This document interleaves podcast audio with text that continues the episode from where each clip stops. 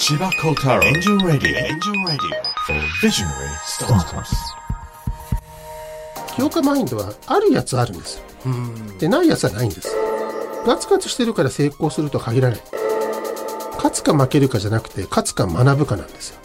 はあ。正しい失敗か正しくない失敗という振り分けがされてないですよね。だから失うと何もなくなるわけじゃなくて一回何かやって失敗したらそうするとそれに手を差し伸べてる人が相当数いるっていうことは結構意味があることだと思います、千葉幸太郎エンジンラディオ for Visionary Startups. 千葉幸太郎です。エンジェルラジオ for ビジョナリースタートアップス今回はビジョナリーナンバー23でお迎えしているレオスキャピタルワークス株式会社代表取締役会長兼社長藤野秀人さんのなんと後編をお届けいたします。この番組始まって以来のですね収録が盛り上がりすぎてとても1回に編集するのもったいないということで、まあ、特に私にとっても同じ投資家である大先輩の藤野さん、まあ、通常は1回にまとめておりますが今回は特別に後編ということでお届けしたいと思います。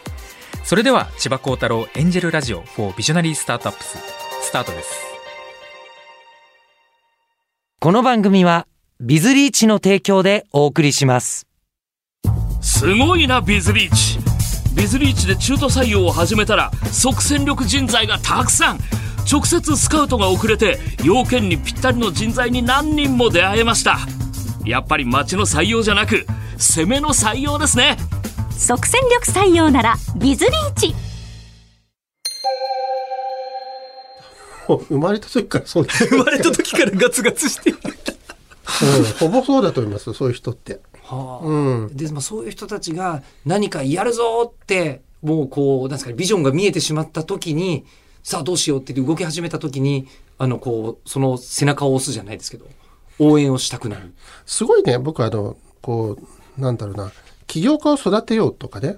あの、起業家マインドを育てようとか言うんだけど、起業家マインドは育てられないと思ってるんですよ。起業家マインドはあるやつあるんですよ。で、ないやつはないんです。もちろん、起業家っぽく振る舞うことはできるけれども、でも、なんだろう、起業家っぽいやつっていうのは、北海道から沖縄まで一定の数いるんですよ。どこにでも同じ確率生まれるんです。ところが、それをめでてくれたり、あの、する環境かどうかっていうのがあって、だからその起業家は育てられないかもしれないけれども、起業家をめでる文化は作れると思うんですね。はだから私はその起業家教育だったり、その起業家を育てるというような面で見れば、起業家そのものを、例えば、なんだろうな、国が育てるって気持ち悪くて、公務員みたいな人たちが、起業家みたいな人をこう、作れるわけがないんです。うんだからそこに起業家教育っていうのを国がやる必要は全然なくて、国がやるべきことは何かっていうのは、そういう人生ってあってもいいよねと。極端に起業家っぽいガツガツしたやつがいたら、その人の熱量を冷ますようなことをせずに、この人たちをこう応援するような、めでるようなそういう文化を作るっていうことが、すごい大事じゃないかなと思うんですよね。あ今だとちょっとこうまあ変わった振る舞いをする人間とかに対してあいつちょっとどうなのっていう人が多い中で面白いじゃんそれやんなよってみんなが。言えるようになればそうそう。で、それを、あの、めちゃめちゃやってるのが千葉さんであって、また僕もそれを、あの、別の角度でやっていて、で、いや、君面白いねと。うん、だったらば、その面白いのをどんどん突き抜けるところまでやろうよっていうふうに言って、で、突き抜けている、あの、行動したら、じゃあ応援しようよ。ということをして、まあ、それで失敗しても、まあ、さらにこう、再挑戦するんだったら、じゃあ、さらにもう一回、君一回失敗したからもっと成功するかもしれないからって言って、こう、お金を積んでいくようなことがね、できるかどうかってすごい大事で、ガツガツしてるから成功するとは限らないんです。ガツガツしても、失敗するときは失敗するんだけれども、でも、失敗すると、その、それをこう、経験値にして、より上手に、より効率的にできる可能性があるので、より失敗した人の方が成功確率が高まってくるんですね。だから私はすごく思うんですけど、まあよく勝つか負けるかっていうじゃないですか。勝つか負けるかじゃなくて、勝つか学ぶかなんですよ。はあそうすると全然怖くないじゃないですか、挑戦することが。挑戦にはメリットしかないですねメリットしかないでしょ？はい勝つか学ぶか。はいだからこう、勝つか学ぶかの精神で、言ってる人が、まあ、起業家的な生き方をしてる人だと思うんですね。そういう人は、まあ、挑戦すると、勝利が得られるか、学びが得られるんで、で次の挑戦すると、あの、いつか勝利が得られると、そういう構造になってるわけなので、だからやっぱりこう、どれだけ挑戦し続けるか、リスクを取り続けるかっていうのが、あの、とても大切なことだと思うんですよ。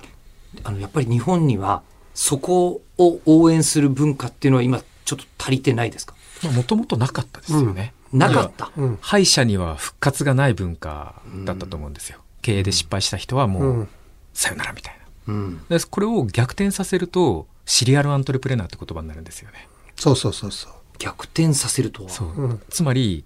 失敗したら、あ、じゃあ2社目起業しなよ。うんうんうん。お金出すよ。うん2社目失敗して、もう3社目頑張りなよ、みたいな。それが、えっ、と、2000年代になるまでは、あまり日本はなかった文化。文化としてないですよね。その失敗僕ね、千葉は学びである。さんって本物の、僕はあの、あの、エンジェル投資家であり、あの、ベンチャー投資家だと思うのは、僕はあの、千葉さんと前話した時に千葉さんが言ってたのは、僕はもう事業を追いかけるっていうことよりも人を追いかけるっていうふうに言ってたんですよ。要は、この人はと思った人の人生であったり生き様を追いかけるんだっていうふうに言った時すごい痺れたんですよねありがとうございます。そう、いや、そう、いや、てか僕もそうしたいと思ってるし、でそれが実は、あの、長期的に見ると一番儲かる方法でもあるんですよね。だから、ある人に投資をしました。失敗しましたと。お前失敗したからお前はもうダメだ、運の悪いやつだとか、能力低いんだっていうんじゃなくて、失敗してもその、まあもちろん失敗の仕方とかあるんだけど、正しく失敗した人に関しては、むしろこう、じゃあ、あの、お前失敗したのかと。で、お前いいやつだし、あの、この失敗したことによって成功確率高ま高まるから、じゃあ投資しようというふうにする、千葉さんしてるっていう話をして、めちゃめちゃ正しいし、でこういう千葉さんみたいな人が、あの、たくさん増えればいいなってすごく思ってるんですよね。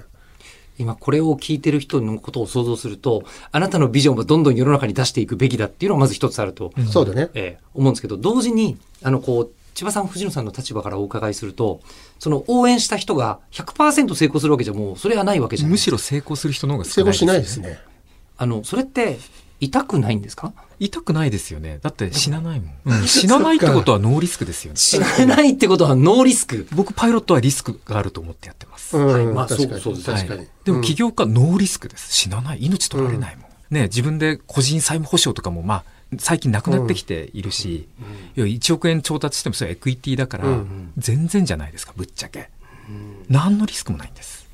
あの、藤野さんも、はい。あの、こう、自分が応援したけども、うまくいかなかったなっていう時に、まあそうだよねっていうふうにもう、冷静に受け止められる。ものなんですか？これね、とっても大事なんだけど、失敗の仕方が大事なんですよ。先ほどお話ちょっとありましたね。正しい失敗かどうかっていう、どういうことですか？いや、やっぱりそこの事業だから、こういろんな条件によって成功したり失敗したりするんで、失敗することはあるんです。でもその失敗した時に、その最後に残ったお金をポケットに入れようとして、それで自分だけの利益のことを考えるとか、逃げちゃうとか、嘘をつくとか、いうふうになってくるとダメなんです。やっぱりその人って、こう厳しい時に人間性が現れるんですよ。その時に、あの、もう、ある面で見ると、こう、立派に、こう、なんだろう、負けることができるかっていうことが大事で、立派で負けたやつっていうのは、次に成功できる可能性絶対あるんですよね。だから、失敗したら、失敗したやつ全部投資するわけじゃ全然なくて、でもその負け方がきっちり負けたっていうか、多くの人にちゃんと謝るとか、それから自分のあの収益とか自分の個人的な利得ではなくて、まあそれもちろん大事ですよ。大事だけど、それよりも社員のことであったり、株主のことであったりということを考えて、お客様のことを行動できるかというところがあの大事なんです。そうすると、まあ多分千葉さんも私も同じだと思うんだけれども、立派に負けたやつが、あの、その次、新しい挑戦をして、こういう新しい思いでこういうことをやりたいっていうふうに言った場合は、まあもちろんその内容にもよるけれども、じゃあ、前失敗したから投資をしないってことよりも、どちらかというと前の失敗が、あの、むしろその人に対する評価ポイントになったりしますね。うん。あの時と同じ失敗は、きっとしなくなってるだろうし、とか、きっと社会的な条件が変わってるんだから、この間の失敗はきっとしないでやろう、みたいな。そうなんですよ。あの、実際に、なんでしょうね。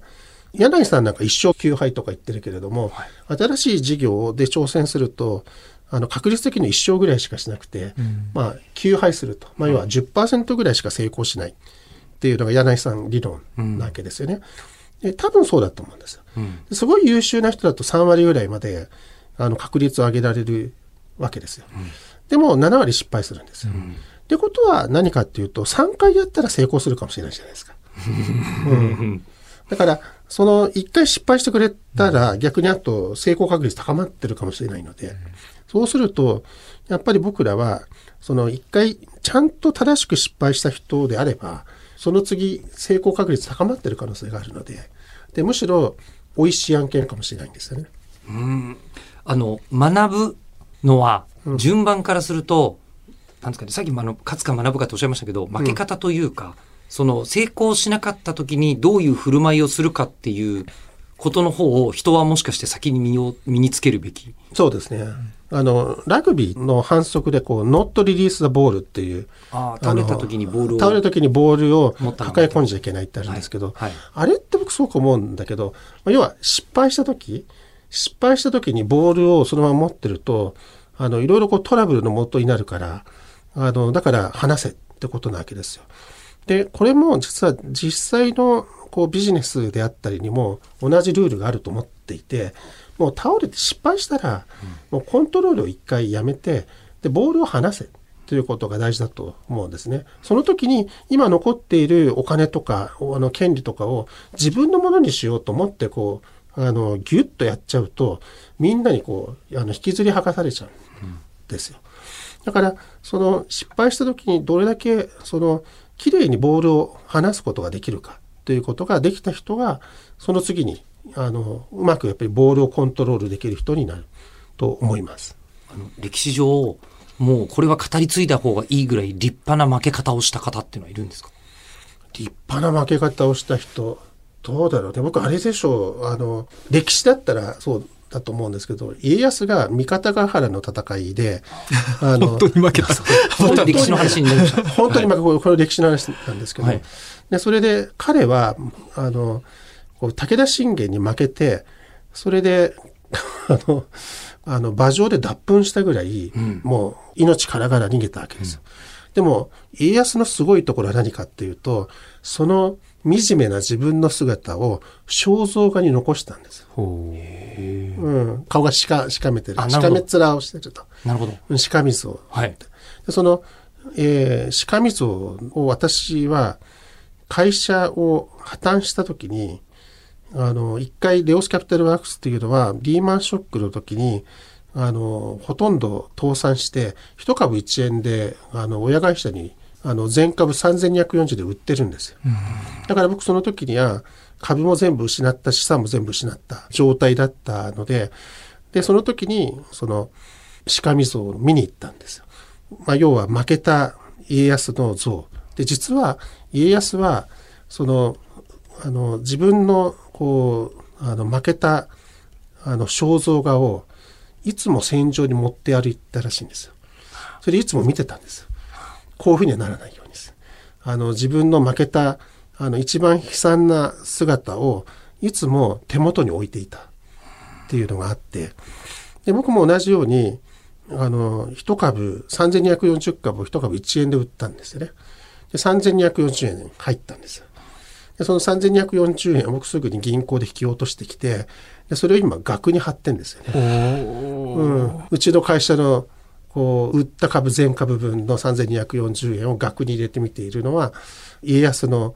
肖像画を見てるのと一緒ですよね。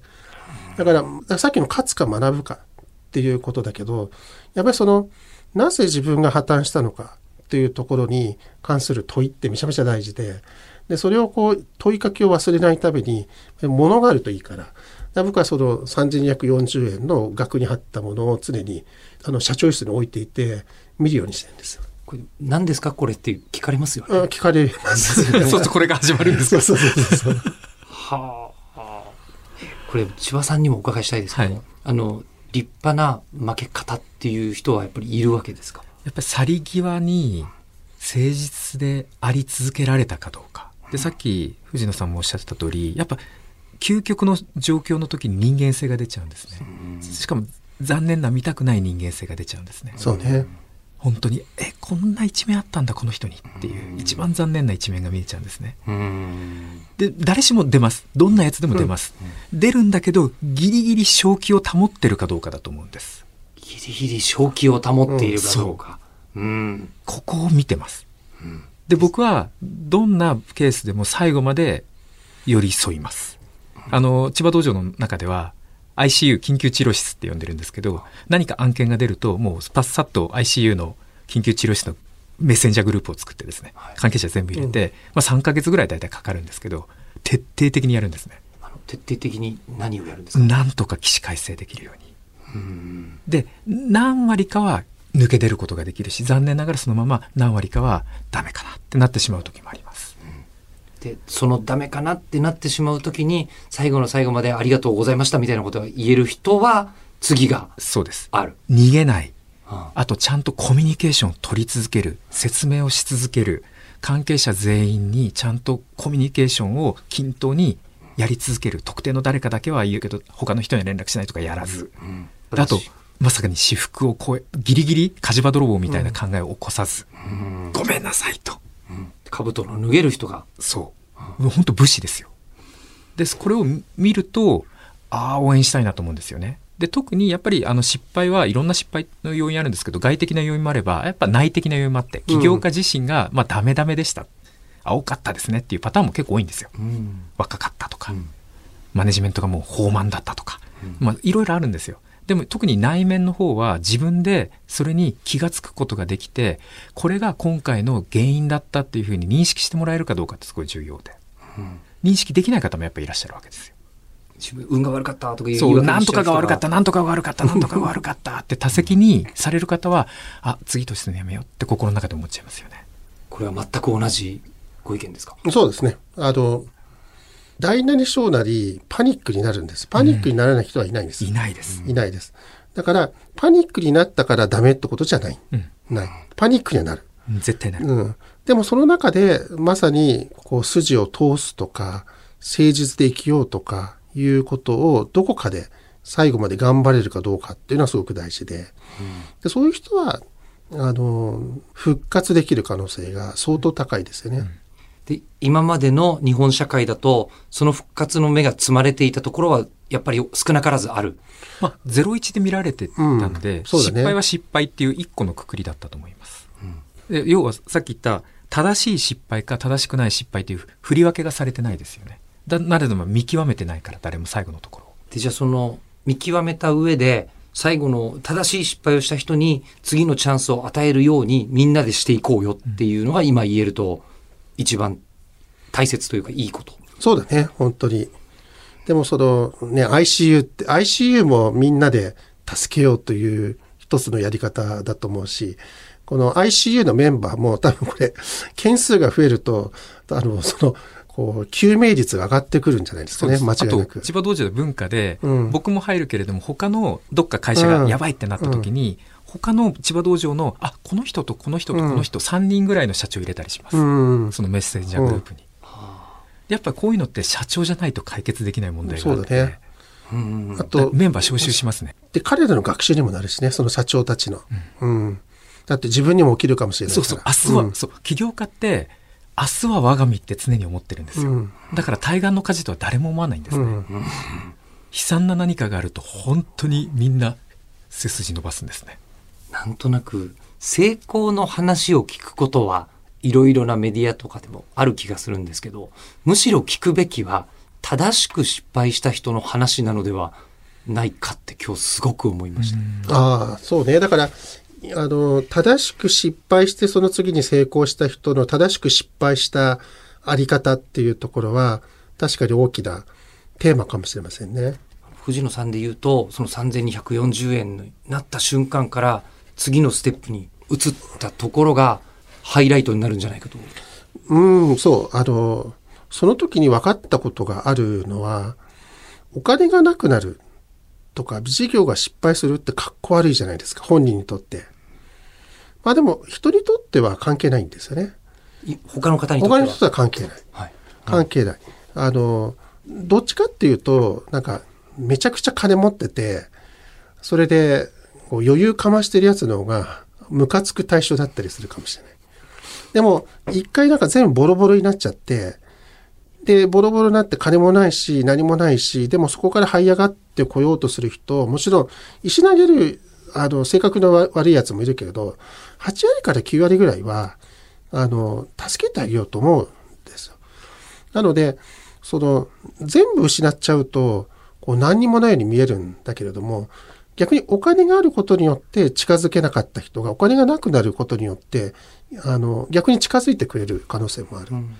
だから、なくなると、お金がなくなると何もなくなるように見えるんだけれど、あることによって失ってたことがあるから、なくなったことによって得ることって結構あるんですよ。要は、人の力をもっと借りられるとかね、いうことになるし、誰だってなんかこう失敗した人とかであれば、あの、まあ普通の人とかであっても、なんか助けてあげようと思うわけですよ。あの、別になんか大投資家とか、あの、まあ偉大な経営者とかでなくても、普通のサラリーマンとかであっても、なんかこう失敗したこの社長さんとかであれば何か救いの手を差し伸べてあげようかっていうふうになるん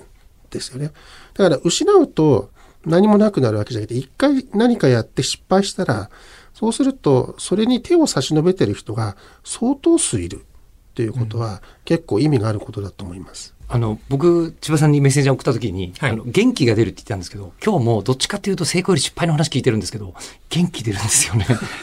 なんでしょう、これ。ねえ。ち千葉さんの感想いかがなんですか？いやもう、今日は勉強にもなってるし、自分が思ってることやってることが正しそうだなっていう安心感をもらいました。うん。